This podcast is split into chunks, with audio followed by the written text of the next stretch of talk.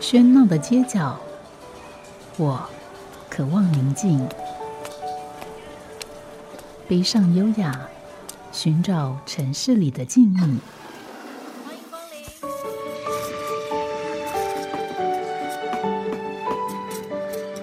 临。一杯拿铁问候，我们在书里相遇，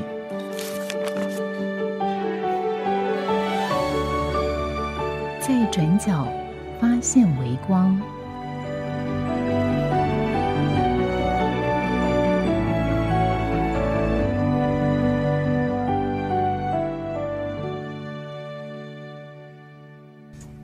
欢迎收听今天的《在转角发现微光》。我们今天节目继续要访到上个礼拜的这主角，也就是苗栗一田书籍的老板跟老板娘。那么，先跟两位问好。啊，大家好。大家好。对，那这家书店在坐落在苗栗市，那本身是以二手书店来作为这个定位，那已经开店了十多年。那上个礼拜我们大概就这家书的书店的由来啊，然后它的为什么会开店啊，老板跟老板娘的状况做一点描述。但是我想对于读者来讲，呃，最直接直接感兴趣的是，到底我们在这个书店里面可以找到什么样的书？尤其二手书是一个很笼统的名称，对，只要它是呃经过。第二手就是它不是一个从出这个出版社印出来有个人买了，那你是第二个买家，理论上就可以叫做二手书。但其实我想现在很多二手书店的书，搞不好是一手的都有可能的。对，所以这个二手书本身就是一个比较模糊的概念。可是另外一方面，它是相对于新书。那台湾一年新书的出版量大概根据统计都是有好几万、三四万种。那可是每一年有三四万种出。出这个出版，也就意味着在所谓旧书或者二手书这个这个海洋里面，又增加了三四万本书。所以这几十年下累积下来，那个那个二手书的类别跟它数量是非常可观。所以也不可能有一家出这个书店可以把所有的二手书都放进去了。那我不知道以一田来讲，你们大概在店面有多少书呢？我们店里面包括。那个仓库里面应该有店面，光是店面大概两万册了哈。嗯，然后整个涵涵盖那个仓库的话，应该有八万册吧，差不多是这个那个，因为我们也要淘汰了，否则是仓库的空间是不够用的。对对对，所以这个八万册是。老板跟娘老板娘都每一本都可能亲手这样子去处理过啊，你都要比如说整理啊、擦拭啊，嗯，然后这些标价，那就每一本都是两位经手过。上礼拜我们有讲到，就是说我们是请专职的店长在做经营，所以说我们那个整书上架、定价这些都是。我们那个书店长在负责，但是我可以就我个人的，就是看到跟理解，就是说，我我们会把就是说比较现在慢慢聚焦，刚开始已经不是那一种包山包好式，我们会聚焦于那个比较跑得动的二十 percent 那些书哈，尽量放到有限的那个店的空间里面去陈列。那除了就是说比较有周期性的。而且比较有理论的，哎，那个就是说，大专教科、大学教科书啊，是一个区块。然后再来，我刚刚上个礼拜提到的这些几个类别，客家啊、命理、中医药、武侠小武侠小说、武侠小说这个部分可能会越来越少。为什么？嗯，因为它。他那个好像像以金庸来讲，他有很多已经都有出再版了。嗯，然后那个这这这类书，读者我我所知道，因为我们个人经验是一样，就是说你你买了，你不会再丢出去，不会丢出去吧？就类似工具书，就像我们在做大专书里面，建筑系设计设计类科的，他们书不会丢出来，因为这个不会淘汰，哎，不是那个电机电子那一种自工的那个两年三年就丢了。或是说法律的啊，所以我们会把这些跑得动的书，然后我们书店特色的定，也都是我们的产品的定位的这个客家书放在比较醒目、比较重要的位置，这样子。那其他就是说没有在跑，或是说只能靠网络哦去上架去卖，呃，没有时间限制，没有没有地点限制的那一种书啊，放在仓库里面。那我们店长都会知道，他在上架的时候，他会有区块的一个分别啊。有人下标的时候，才很就 可以很快的去把它找出来。嗯，所以像现在这个呃，老板跟老板娘就比较把这个书店经营是交给店长来是来处理。是可是这个店长是在在开店多久之后才设立的？店长，嗯，你说他什么时候进来我们？不是，就是说，可能刚开始，我想这个书店刚开始应该还是两位是。这个亲自来，刚开始是我，我然后在工读生，嗯。都是请工读生。一。开始是我们先请了一年多的工读生，好、那当然就是我先生他就跟我们自己下去操盘，嗯，好、那工读生就是听命令行事嘛。对，那一年之后，我们觉得这个真的是可以经营下去的状态下，我们就请了专职的店长，一直到现在都是同所以一位。哦，那也很久了，对，同一位专职的嗯店长，那就等于说第一线面对客户，还有介绍书，还有网络的回应是由店长负责。但是呃，比如说书的来源，还有哪些书进来之后，或是说，哎，我们的策略今天要跨到呃。网络或者说我们要加收大专用书，这个策略上就还是由我跟我先生去拟定。那店长他就是落实到面对第一线的客户的这一块。那客户有什么反应，或者说他在做这些经营的时候，他可能也有一些接收到不同的讯息，他也在跟我们再回馈，啊，我们就一起做一些讨论，做调整。所以其实我们的关系。很像是合作伙伴的关系，虽然他认为他他只是零薪水而已，嘿我们店长比较客气，还有一些事情，像比如说在店面的销售，我也跟他讲，不同的客人他买的不同的书，有些是老客户，有些是第一次来的客人，有些他他找的书，有些人他可能觉得他他找不到这本，他希望你帮他找，那我们还帮忙他到其他二手书店去调货，哦，这样子的服务，其实我们店长也都。都很乐意做，哎，不过真的不简单。一个书店开十几年，然后像店店店长同一位店长，对这样的流动性，真的是表示就是。是说，呃，第一个，我想这个店长一定是一个很不错的店长；是。第二个，两位也是很不错的老板跟老板娘，他才会这么久。不过，呃，那到目前为止，像老板刚刚提到，不管什么命理啊、中医药啊，这武侠，到现在这还是你们店的呃这个主要，不能说主要，就是说可以卖得动的，比较跑得动的这都没有改变。没有没有不明显，或其他类别取代都没有，看不出来，也没有发现这样的情况。因为以台湾的出版界来讲，它有很多能够有效销售，其实往往是翻译书，不管是翻译的这个经营管理啊，或者是国外的小说啊，这往往都是在书店里面的大宗。我们今天如果走进诚品书店，你看不管新书的平台还是排行榜，你大概也不会预期会看到很多命理啊、中医药的书籍。这个应该要回馈跟回馈到我们的那个客户群。嗯，哎，那其实一开始经营是实体书店，没有做网络，好，但是我们自己有设定一个嗯所谓的书库系统，在十七年前我们刚成立的时候，因为店长只有一个人。好，那所以我要让他非常方便的可以找到书。那我们每一本进来书，我们自己有一个书库系统，类似登入。对，类似那时候听看起来感觉是类似简易的 Excel 档，但是它有检索的功能。哦，这是我找一个朋友用很简单的几万块钱，他帮我们写的一个程式。所以我们在十七年的开店的时候，我们所有的书都在系统里面是有的，输入书名。就可以出来，然后这本书作者、出版社有几个关键字，就是可以很容易查询的。对，那那这个跟网络是完全不一样的。实际上，我们是实体经营。那等到大概经营将近五年或六年之后，我们从原来我先生讲的那个大杂烩，我们又增加了一个，就是大专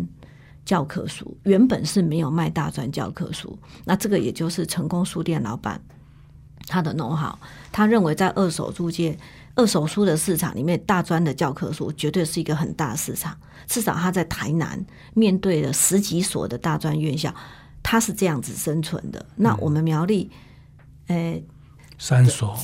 严格来讲，有有有三有三四所的大专院校，裕达、清明，然后联大、还还有那个后龙那个叫什么？呃仁德。仁德一校哦那当然，联大就在我们的整个范围区非常近，我们周围很多联大学生租房子住，所以我们也锁定了联合大学，它是理工嘛，哈、那联大也有建筑系，然后它有客家学院，所以以联大这几个主要系的大专书，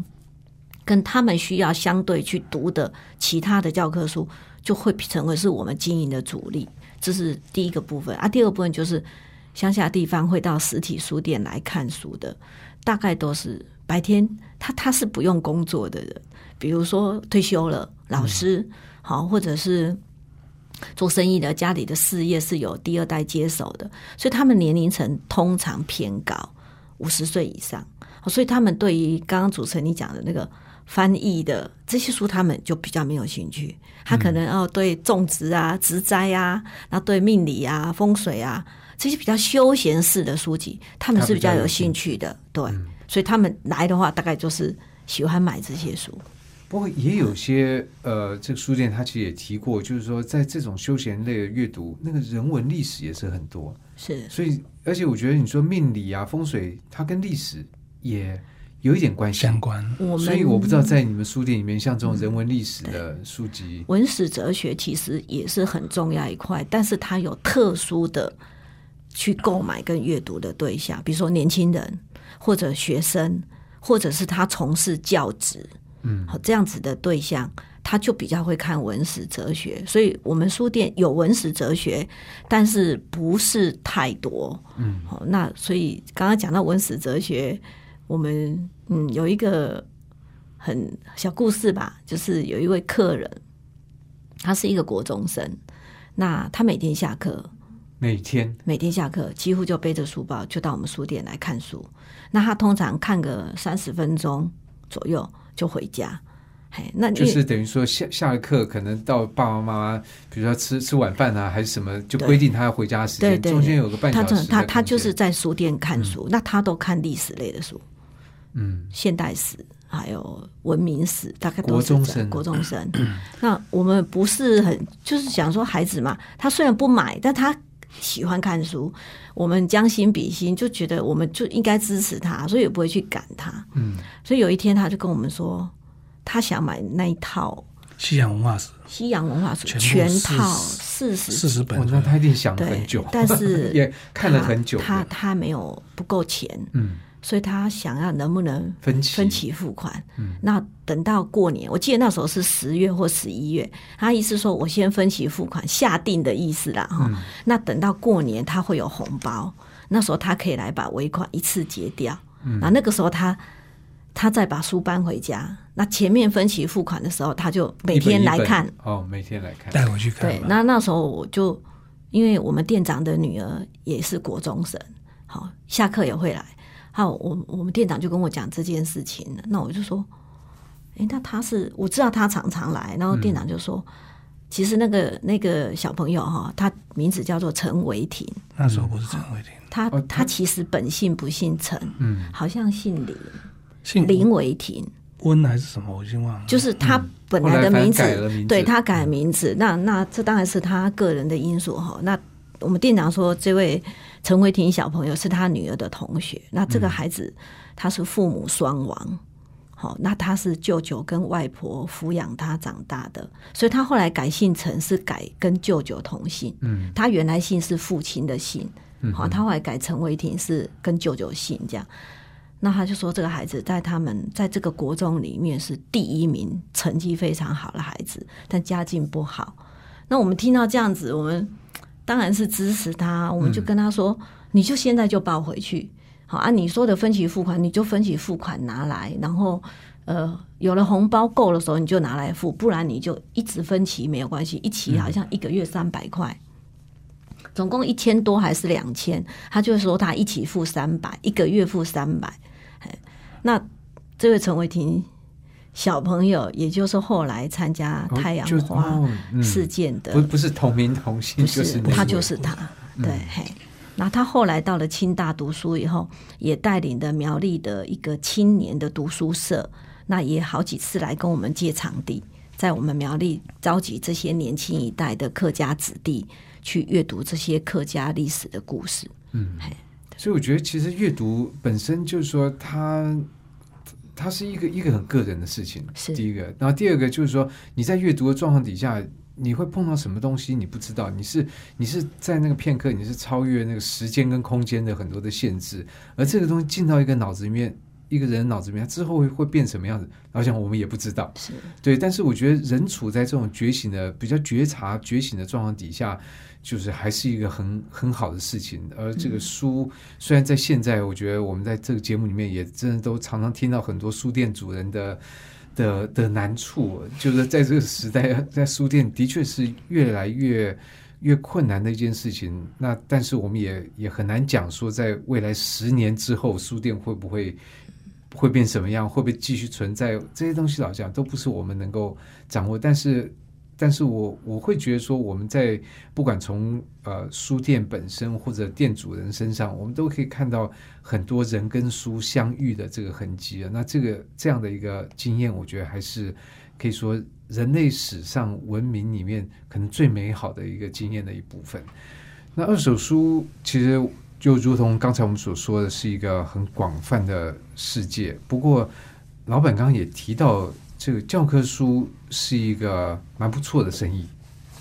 呃，是教科书，因为它周期性，它不是全年，然后摆在那边等客人上门，它是就是说两个开学，一个寒假一个暑假的开学，特别是暑假之后的九月份的开学，那是一个旺季，那是学生非得来买不可的时候。就因为上课他 非得买不可。是不过我不知道，现在好像也有听说，就有一些这个课，就老师虽然希望学生买，但是也越来越多学生他就不买，反正呃，课程也可以，很多课现在据说了，这个老师也不太要求，就是说你你你哎能够干嘛就过了就好了。是那所以他其实不一定要应该是这样讲了，就教科书其实蛮贵的。好、嗯。原文书大概动辄都要近千，那不是原文书的话，四五百也跑不掉。所以以前在智慧财产权没有那么注重的时候，其实很多学生不买，他影印，全班买一本，大家一起影印。好。现在这种状对况，据我但是现在是抓的非常但是已经非常的不行了。那过去这十几年，大概就是处于影印是非常危险也不行的事情，所以那个时候的二手书就变得很好。嗯，好，因为不敢影印，但但是我买新书又买不起，所以呢，就充分的就是到二手书店去找这个二手书。经常有联大的学生会事先哦，六月就跟我的店长说哪一本我一定要，如果你有收到，你一定要留给我。六月那是九月的开学，他就先问对，因为他大概已经知道他下学期选修什么课，哎老师书单那有时候在这个老师用了哪一个版本的书，大概短时间内不会改变，所以他就先来预约了。嗯我我店长说，可是我不一定收得到啊。他说啊没关系，不管不管你就是收到了，就是要留一本给我。先来排队就对了。先预约下定。对对对，所以这是这个顾客主动跑上门呢，是 是所以听起来的确是不错。所以就这一类是我刚刚讲嘛，就是说我们经营到现在的经验告诉我们了、它是呃很有利基的部这一部分，就是有利润的来源，重要的部分了。哎，嗯，然后他他你只要锁定一个学校的话，他其实就有稳定的书的来源跟顾客，嗯，顾客学生就是我们的顾客，哎，所以我们这样的一个经营，呃，虽然说利润不错，可是他要花力气也很多。第一个，你要跟学生能够把他的书能够收到；那第二个，你这个书收到的书的状况，你也要能够检视；然后第三个才是把它给送到下一个使用者手手上。是是。所以也要花不少心力。是，没错，就是说嗯收二手书精准很重要，就是说哪一本书是绝对是可以卖得出去的，所以我们店长呢就很重要，他嗯这几年啊十几年来累积的经验，他就可以比较能就清楚，哎，这本书绝对可以卖得出去啊、如果说那个买者呃那个呃学生或是拥有者，他要试出这本书的话，开再高的价，其实在一定的利润范围都会收。但是那有的书像有那个时效性很强的那一种，比如说什么电脑城市的，我们店长我常常告诉我说，那个书不要再收了啦。为什么？跑不动，不可能。你放你放十年，没有人会去动，最后都是丢到资源厂去。嗯嗯，这就是经验。所以说我们在收大专书的时候，收就是精准度也很重要，然后要收到书也很重要，没有书就没有利润，呃，就没有那个销售额，就没有利润。嗯，所以以你的经验来来看，你觉得哪一些学科的这个教科书特别有价值，或者说哪一类它的变动特别快吗？变动快，刚刚讲就是商科、商商管、商业跟管理科，还有那个资资讯的嗯，资工资管，哎，资电子资管这个是可以理解，因为很多这个对对这个它升起软很快，哎，对，可是商管为什么会变？因为很多会啊。管理的理论也没有那么快变化呀。商管它那个一那个商管的部分是这样啊，因为台湾的整个商业的一个，比如说网络时代的崛起，你商管一定要讲这个。那网络时代的崛起，网络的平变台，动，它的变动也很快，交易的模式也不一样。嘿，那其实学生他在释放书籍哈，不是每一个学生都上学期读完了，他下学期就丢出来，他可能是在他毕业的时候一并哦把他四年的书都清出来。嗯，那有的书四年就是行好的了，最早最最呃最落实的就是会有三年的时间差。对对 那对。还有一种就是法律类的，法不断？修法，呃像六法全书好像每年都修吧，增修没有啊没有很感还 感有类似觉这样是他有一点点修，对学生来讲，他他不能误读啊，是所以他每年一定要买法律也是修很快，对，嗯，所以我们的经验告诉我们了，其实工程类是最好，一些工具书、嗯，微积分，它版积分这不会变的。哎，不会会变，它会第六版、第七版会是。嗯。我记得我们那年进驻联合大学，在做那那四年，其实第一年、第二年的时候，第六版的那个微积分哦，用连续用了两年，那次就带给我很很大的那种营业额。嗯每次呃学生就暑假放暑假了，那整整批拿来回收啊，全班啊或怎么样带来回收，我们收了几十本啊，上百本这样子啊。啊，如果说下个下个学年一开学的时候，老师又开这个书单的时候，哦，我们那个就我们可能整年度的业绩就就就达到达到几个 percent 这样子。它这个版次不会有太大吃差异下定心比如说出到第七版，那老师当然就是说，哦，你们今年要买第七版，但是如果你买第六版啊，也还可以百分。之九十可以用，因为老师跳章上，他不会每一个字都上。嗯，它只所以这是个版次立体差两版还会不一样，新的版次立体比较多，或者是说换过新的立体，它就有立体变动不会像这电脑程式那主文好像很。对，它主要的那个内容是没没有什么太大的变动。不过也就说明，像比如微积分，真是不管呃工学院，可能你不管什么系都要都要的商商科也要，啊，对，商科也要微积分嗯，对，对，所以像这个都说明了很多东西，它还是有它的基本面。是是那能够掌握到基本面，其实往往也就也就可以掌握到大概。不过我想呢，即使在虽然如此，在现在这个环境变动这么快的情况底下，教科书市场是不是的二手书市场是不是有呃这个荣景可以继续维持多久？这个我觉得也是另外一个问题。不过这个呢，我们就先休息一下，等一下再请老板跟我们分享。好家庭联播网，中部地区古典音乐台 FM 九七点七，北部地区 Bravo FM 九一点三。欢迎在广告之后继续收听今天的在转角发现微光，我是吴家恒。今天我们邀访到是苗栗一田书籍的老板跟老板娘。那么刚才我们也提到了教科书的这个二手市场，我真的有点意外，就没想到这个其实是一个其实蛮主要的这个书籍交换或销售的这个活动。不过，就如同书店，其实现在受到了各种环剧烈变迁的环境的这个影响啊。那我不知道，像这个教科书的市场也会受到这样的影响吗？当然有。刚刚有提到，就是说教科书、大专教科书是我们很重要的一部分嘛，哈。另外一类就是刚刚呃节目下节目之后聊到了，就是说艺术设计类其实也是很重要的部分。那艺术呃艺术设计类，嗯，哦，美术啦、建筑啦，哦这些。那我们书店开始做就是虚拟的部分、网拍的部分的时候，哈，这些书其实就是说也会渐渐就是占有我们的整个的一个营业额的一个一个蛮大的、蛮重要的比例这样子的。那现在回过来谈教科书也好，或是我刚刚谈的那几类，就是说他买气比较稳定的这几类类别药，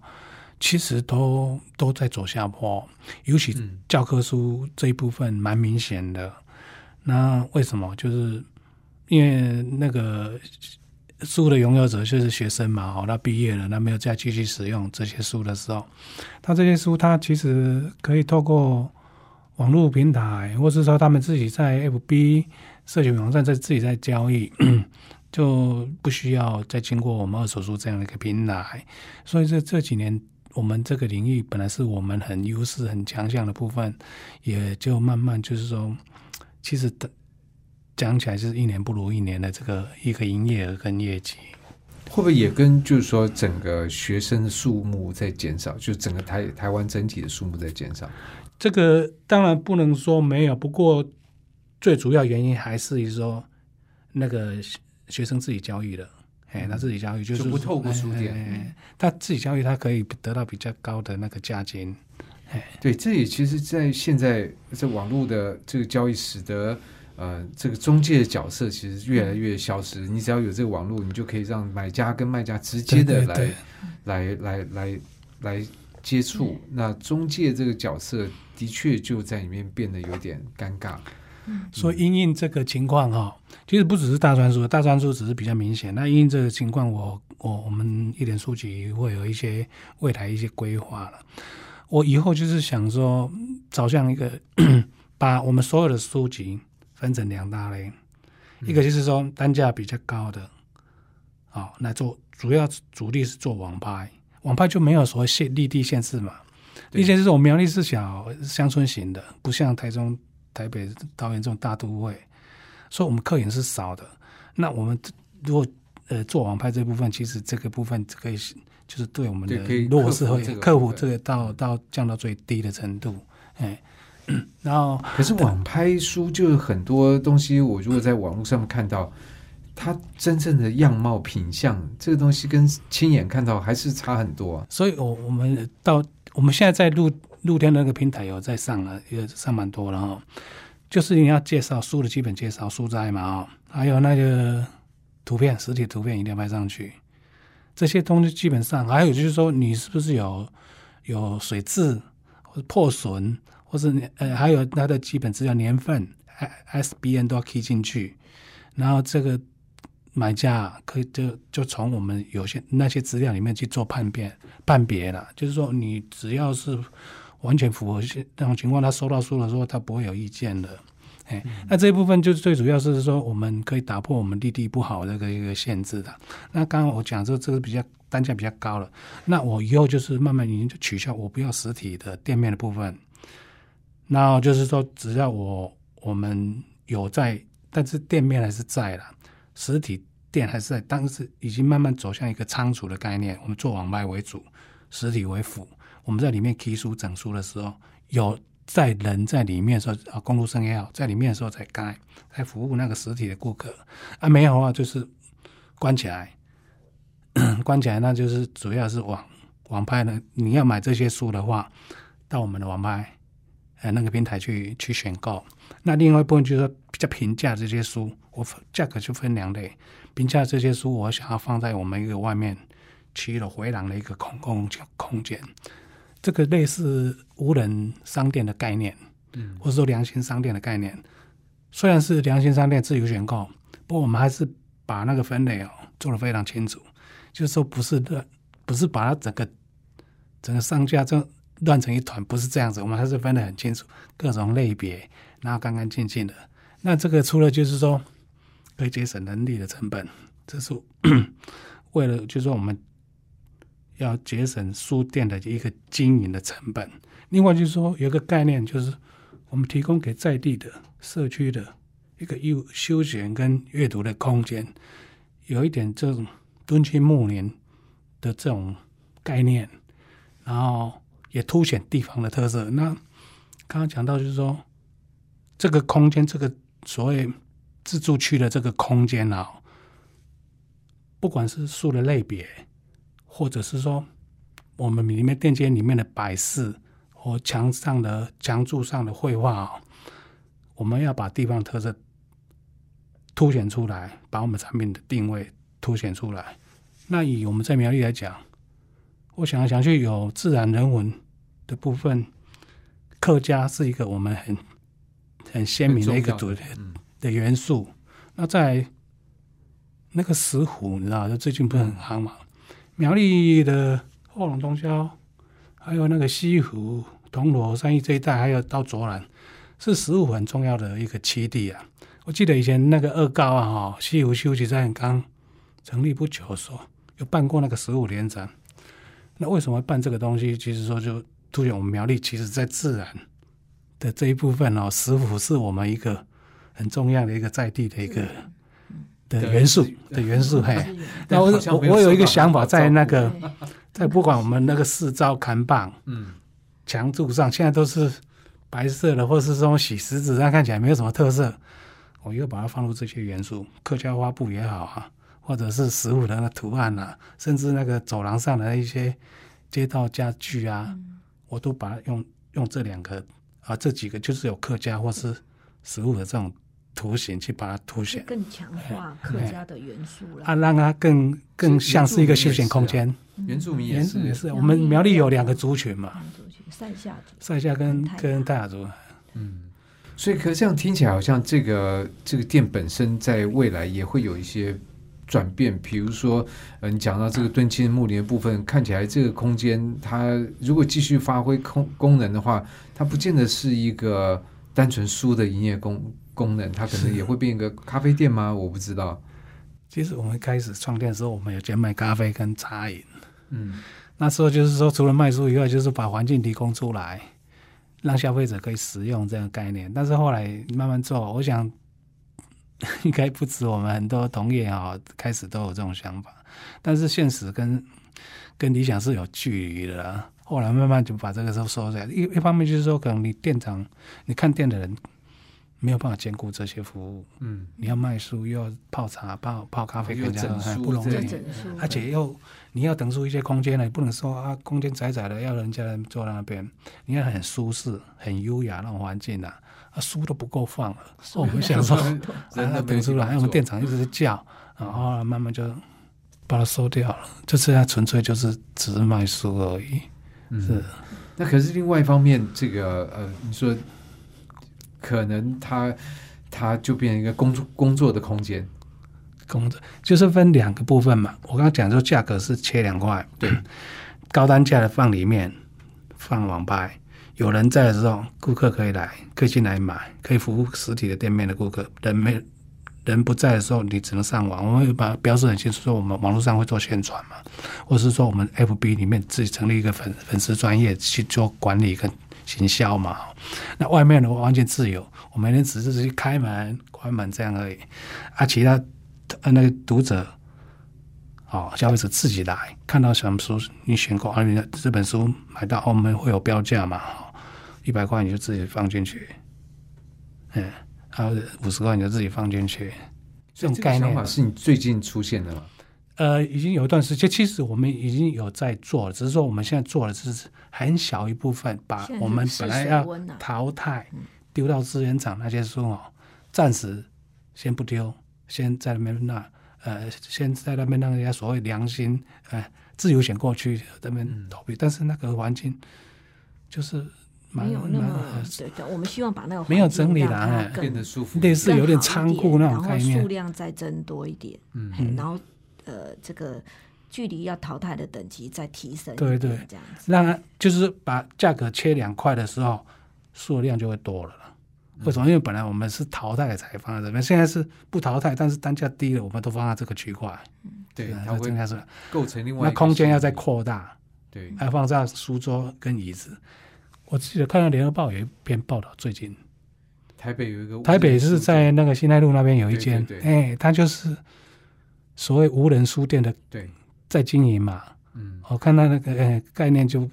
很像我们现在想法这样。所以所以我就好奇说，哎，这个是不是你们最近才出现？因为那也是这个书店也是无人书店，也是几个月前出现的嘛。然后其实我在里面看，我觉得还蛮不错。第一个，它的空间其实相当优雅，嗯。然后第二个，其实里面有一些书，当然我觉得也因为在新泰路那边，所以它靠近台大、师大，它很多东西可以看出来跟跟这个教科书跟这个比较学术性是有比较有关联的。是。但在这里面还是可以看到一些，呃，其实现在市面上看不到的，比如学术性的书籍，然后价格并不并不高，不高。我觉得其实是蛮有吸引力的。是。嗯。我我我有看到这个一个报道，不过并不是说我们这个想法是在看了这个报道之后是有了这个想法好几年了嗯啊。然后他这个报这个这个这个报道出来看，哎，蛮符合 match。然后他但是只是说差在说他在台北啊，我们在这边，哎，我们的书店哦，我们那个走廊其实蛮宽的啊，现在就是变成当书店当仓库在用，啊，我以后就啊把它腾出来，不要当仓库了。变成一个当卖场空间。嗯嗯但是稍微整理舒适一点。但是我不是室内型的，我是那个户外型的，只是说七楼也不会淋到雨，也不会吹到风。嗯，哎，可以放一些椅子、座椅给人家可以坐下来选买书、看书。嗯嗯，所以书店虽然是一个一个空间，但其实这个空间在时间里面都会不断历经很多的改变。那从刚刚这个跟老板的这个谈话也可以知道，他其实我相信天天都在想这样的问题，可以做什么变化，什么东西可以呃做一个什么调整，然后看看这效果怎么样。所以这个经营书店其实真的有它相当呃可能辛苦，但是也很迷人的一部分。那么书店刚刚我们说的是不断在变化，那会因为环境的变化而变化，或者因为人跟书的关系也会变化，还有呃书店经营者本身其实也都在不同的生命阶段也会产生变化。就像这个书店，刚才我们、还有上集也提提到，就是因为老板呃想要做一个生涯的转换，在这样的状况底下。做了一个选择，就是开了二手书店。那这个书店在过去的十几年，呃，陪伴了你们的这个生活，也成为嗯你们的工作跟生活的重心。那当然，在现在这个书店的变化，好像又是又是很剧烈，所以我们也不知道，好像这个人类社会怎么办？好像呃，这个剧烈变变化的幅度越来越大，然后变化的速度也越来越快了。那这个书店如何生存，这也是一个。蛮伤脑筋的事情，对你们来讲，你们会特别想这个部分吗？我们是觉得说，刚刚一开始呃谈的时候，就是说苗栗其实只有我们这一家二手书店啊，从十十七八个将近二十年前开到现在，那也没有新的竞争者进来。那没有进来，并不是，并不是说我觉得啊，不是我们经营很好，但是可能就是。苗栗这个地方没有这样一个商机，不，我们我们当初创店之后呢，就是提到说邻居其实对我们的一些赞美，就表示说其实有一些使命感存在。那如果如果说这个家书店后来因为这样呃各种原因没有办法继续经营下去的话，其实我个人除了个人觉得会很遗憾之外，我想说对地方的社区其实也是一种损失啊哈。所以我们的用意。刚刚提到一些未来一些可能的转变跟想法，无非都是为了能够让这一家益田书籍二手书店能够继续永永续经营下去了。那我们现在都已经慢慢已经届龄快要退休的那年纪了，那将来就是说会以让这个一点数据继续存在的一个最大的前提的情况之下。来调整转换，说以后我们可以就做过着半退休的生活，然后可以再兼顾这个书店这样一个方式。那接下来我想说，请我太太，她有一些想法来跟大家分享一下。嗯，好，没没，这不是告别，因为我们只是想一想，就是说，哎，那未来的想法有什么样的？其实开书店跟工作一样嘛。嗯，每个人工作的时候，年轻的时候有家庭的时候。孩子出去长大以后，哦，那我们生涯规划，所以这个书店跟我们经营者，包括我们的店长，我们店长跟我们一样的年龄层，所以我们同时三个人都面临到退休这件事情。对，嘿，那店长对他来讲，可能是他的退休就是离开书店，可能是这样。但是即使他没有离开书店，他在五十几岁做书店的工作的那个能量，和他在三十岁的时候来的时候，显然一定会不一样。好、那我们自己经营者也是同样面临这个状况。我们年轻的时候可以兼身兼好几份工作，办公室的事情要伤脑筋，书店的事情要伤脑筋，家庭的事情要伤脑筋。那现在家庭大概比较没有了，那办公室的事情伤脑筋，书店的事情好像同时要伤脑筋，又有一点吃力。好，所以在这样的情况下，我们从去年开始也慢慢跟我们的店长讨论，那预估时间大概就是因应未来大概三年到五年之间，我们三个人都会面对这样子的一个转变。那希望把书店经营转化成可能是以网络书店为主，好，那因为这个在网络书店经营在时间上比较能够配合有弹性。哦，然后再来就是实体书店的经营，我们不不愿意放弃，嗯，好，但是如何兼顾实体经营，能够服务给当地的一个社区的民众，所以我们会比较采成自助式的自助式的方式。那以目前有测了一年多的所谓的无人书店的，其实效果是不错啊，所以我们希望在今年的年底到明年可以扩大这个无人书区的范围。好，那网络书店的部分当然是一定就是照样的是会服务的，服务大家。那这个无人书店的部分，我们也去取经，好，就是呃包装杂志上的一些新闻，或者是说呃联合大学它有一些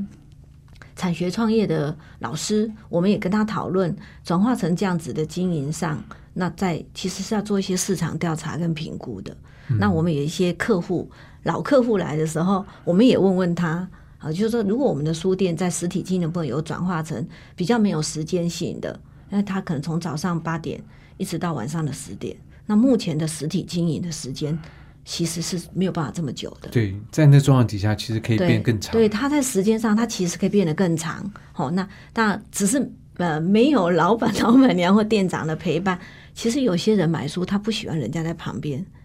一直问他。对我，我轻松的看。那我喜欢，就是那那这本书就就反正他有问题再问就好，哎他不希望有人来烦他。对 对对嗯对，嘿，所以目前得到一些老客户给我们的建议，都觉得其实是不错的。嗯，所以这也就意味着，可能这个书店在未来这两年还不会有什么剧烈的改变。对，嗯大概三年三年年左右嗯。嘿所以我想，不管怎么样，这个呃，总之在这个节目里面，总是希望大家多认识一些书店，而且透过这样的访谈，其实往往我们会了解书店的呃内容跟方式都会不一样，因为我们进到一个书店里面。就像刚刚这个老板娘所提的，有些人不希望你跟他多谈话，所以我们进到这书店，可能也会觉得这个老板在忙着忙着，我们也不会跟他聊那么久。对所以在在节目里面透过这样的访谈，其实对一个书店，还有特别是对于老板跟老板娘会有更多的了解。那也希望大家在这样的了解之余，如果有空的话，到苗栗可以去看一看这一家益田书籍。那在网络上面也可以多关注一下，在这个书店里面有些什么样的，是不是什么书又进来啦，或者有什么新的变化，或者有一些呃什么有趣的事情，我觉得这都是还是回到书业的这一行的本质，就是一个你觉得有趣、有觉得好的事情，我们透过书籍来跟大家。来分享、来沟通。那今天节目到这边就非常感谢呃一田书籍的老板跟老板娘来节目里面跟我们聊了两个礼拜。谢谢谢谢。谢谢，欢迎大家来。对，欢迎大家有空到书店走一走。谢谢，谢谢。